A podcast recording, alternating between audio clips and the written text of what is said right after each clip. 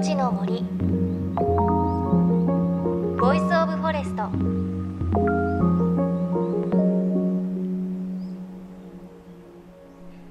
おはようございます。高橋真理恵です。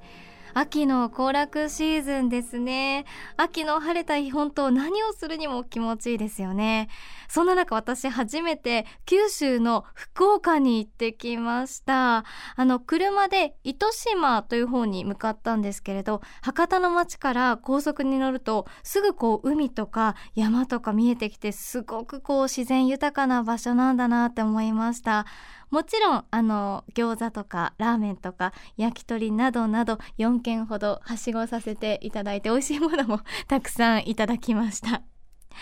さあ JFN38 曲を結んでお送りします。命の森 Voice of Forest。この番組は森の頂上プロジェクトをはじめ全国に広がる植林活動や自然保護の取り組みにスポットを当てるプログラムです。各分野の森の賢人たちの声に耳を傾け森と共存する生き方を考えていきます。今週ご紹介するのは長野県で行われている森を守る2つの取り組みにスポットを当ててお届けします。場所は長野県伊那市と東御市。この2つの地域の里山で活動しているのが森のライフスタイル研究所という NPO 法人なんですがどうやら私がね得意としているどんぐり拾いのお話を聞けるということですごく楽しみです。スタジオにお越しいただいたのは NPO 法人森のライフスタイル研究所所長の竹垣秀信さんです。よろしくお願いします。お願いいたします。あのまずこの森のライフスタイル研究所っていうのはどういう団体なんですか？あの森づくりとですねあの人をまあ仲良くしていく団体で、えー、それは何だかというと、まあ、人が森に対して非常に無関心なところがあるんじゃないかなということをですねあの思いましてなるべく人がえー、森づくりに関心が持てる社会を作ろうと思ってですね活動をしています。はいさあそしてそんな森のライフスタイル研究所が行っている森林を守り育てる活動の一つがコスモ石油の支援を受けて展開する長野県のプロジェクトということなんですがこれはどういうものなんでしょうか？2つありまして、ええ、あの一つが、えーと、長野県の東御市っていうところでやっているどんぐりの森里山再生プロジェクトっていうのが一つです。山火事になってしまったので、えーと、木々がほとんどなくなってしまった。えー、とそこにですねコナラだとか桜だとかケヤキだとか広葉樹の苗を、えー、4ヘクタールですね約1万3,000本ほど植えています。うん、それが去年ですねあの全て植わり、えー、植え終わったので、えー、と今は下草刈りというものをですね続けています。で2つ目が同じく長野県の伊那市でやっている赤松の森里山再生プロジェクトというものです。そこはあの赤松ですね1960年代ぐらいには燃料ですねあの薪とかをよく使っていたので、ええ、焚き木に使うのにあの赤松のあの落ち葉っていうかそういったものを使っていたんですけどあの生活の中で石油が非常にこう浸出してきてしまって落ち葉かきとかをしなくなってしまったんですね。そうすると、その蓄積されたものがずっと山の中に、えー、入っていってしまうので、残っていってしまうので、それを一度ですね、熊手で、えー、みんなで書いてですね、元の落ち葉のないような状態の森に戻していっています。うん、あのまず最初にお話に出てきたそのどんぐりの森里山再生っていうのは3年経ってどうなんですか？どのぐらいになりました？苗木は。僕の胸ぐらいだから結構大きいですね、うん、あの1200とか1500とかそれぐらいまでには成長していて本当に苗のあの木の赤ちゃんだったんだなっていう思うのが、うん、あ大きくなってるって中学生高校生ぐらいになってるのかなっていうぐらいまで育っていってくれるのでただあ非常にですね雑草が生えるんですよ。ええ、でまたつる状のものがですねこれまた元気にこう植えた苗木にですねくるくるくるくるくるくるくるくるこうまとわりついていってくれるので、え、僕たちがやっているのはその草を苗木周りの雑草を刈ることあとは苗木に絡みついたつるをですね、えー、と切っていくっていうことを、まあえー、今もですね続けています。子供供たちはちなみにどういう活動に参加してるんですか？近くの公園とか森に、まあ、お散歩ですね、ええ。えー、行く時にどんぐりを拾ってきてもらってそれを幼稚園保育園の中で園庭で育ててもらってでそれを山火事跡のところに植えていこうというですねどんぐりプロジェクトっていうのをやってます。うん。あのどんぐりというとこの番組でもあの東北の方に私あの取材で行ってどんぐりを拾って、えっと、自宅に持って帰って苗木まで育てようとしたんですけれど2年連続失敗をしていて 何をどうしても芽が出てこなかったんですけれど子どもたちはどんどん芽出していく感じですか？そうですねあのそんなに失敗した感はないですよね。緊張しちゃうんじゃないですかね。やっぱプレッシャーがどんぐりも育て育て育てと思うとですね、いやいやちょっともうちょっとこう温かい目で見てほしいなっていうですね。やっぱ愛情がね深くこうかかりすぎるとちょっと緊張しますよね多分ね。どんぐりも、ね、あのトトロの隣のトトロで出てくる、はい、目出ろみたいな運動あるじゃないですか、はい、傘あれを私祖母と一緒にやったんですよ、はい、でも出てこなくってそういうのが逆によかなかったのかもしれないですね。多分トトロのはそれほどあの本気度がちょっとこう遊び感覚でこうやってますけど、やっぱしちょっと本気度がね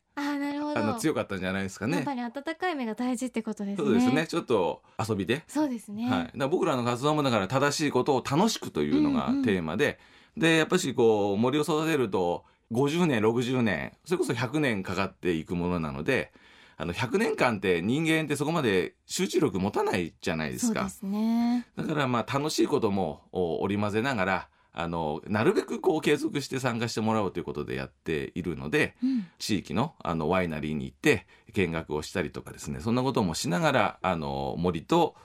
地域とつなぐですね活動をしているので、うん、どんぐりを育てるのもちょっと半分気楽に。なるほど、はい。で今活動されている中で将来は里山どんな風に戻したいどんな里山にしたいっていうのはありますか？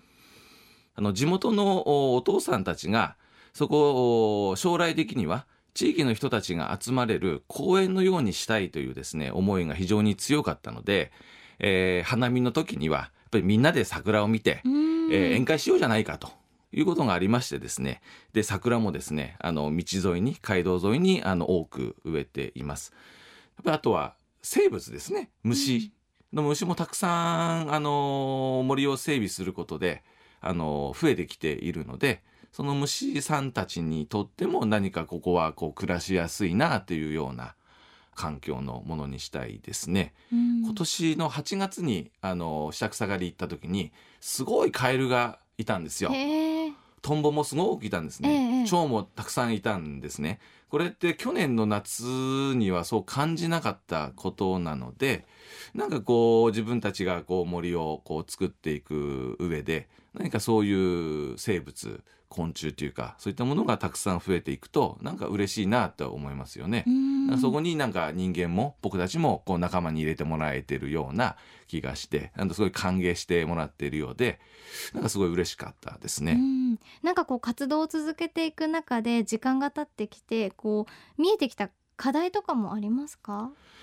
課題はですねやっぱし自然の中に、えー、入ると人間ってすごい無力だなっていう気はしますよね。えーちょっとこう目を離すと、数ヶ月目を離すと、本当にこう、雑草だ、鶴だっていうのが伸びるんですね。問答無用に伸びてくれるんですよ。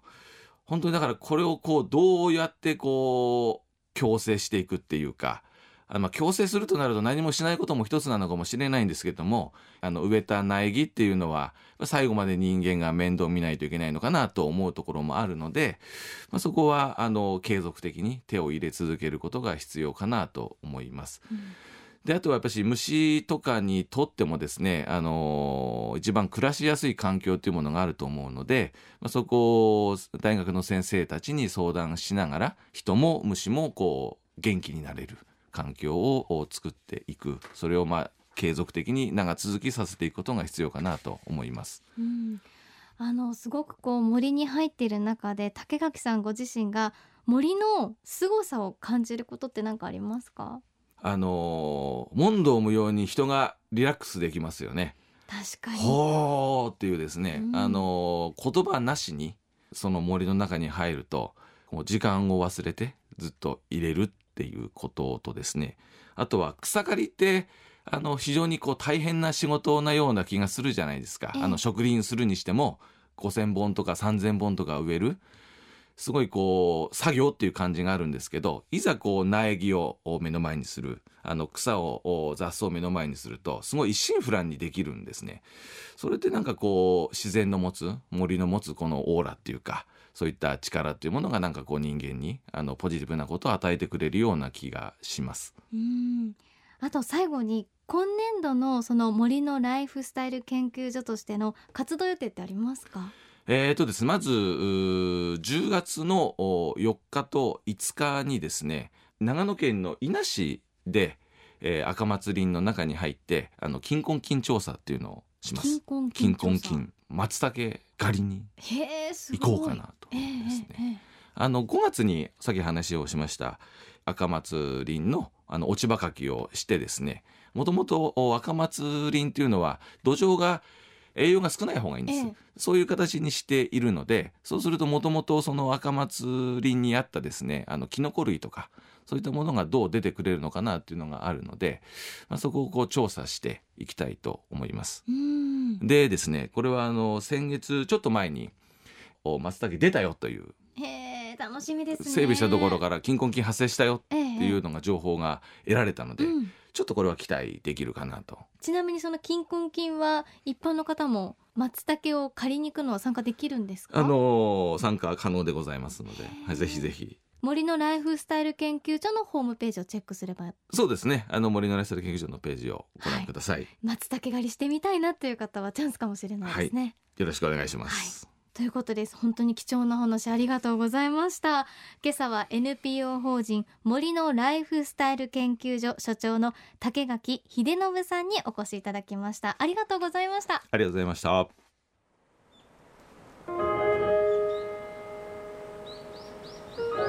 命の森。Voice of Forest 命の森 Voice of Forest。今朝は森のライフスタイル研究所所長の竹垣秀信さんに長野県の里山で続く森を育てる活動について伺いました。すごく楽しい方でしたね。一緒に森づくり楽しいんだろうなと思いましたがあのどんぐりの森3年経って虫が増えたカエルもたくさんいるしっていうことでね確実に結果が出始めていますよね。あとどんぐりのね育て方も教えていただきましたけれどなんかそういう里山づくりって地域全体でみんなで綺麗な山を作ってで将来はお花見もねできるそんな場所にしたいということをおっしゃっていました。里山を通してこう地域の人々がこうつながりが強くなっていくのってなかなか都会ではないことなのですごく羨ましいなと思いましたあとやっぱり気になったのは赤松の森の金婚金松茸狩りができるということでしたね。こちら森のライフスタイル研究所のホームページから申し込むことができるということです。気になった方チェックしてみてはいかがでしょうか。さあ番組ではあなたの身近な森についてメッセージお待ちしています。メッセージは番組ウェブサイトからお寄せください。命の森ボイスオブフォレスト。お相手は高橋真理恵でした。の森ボイスオブフォレスト。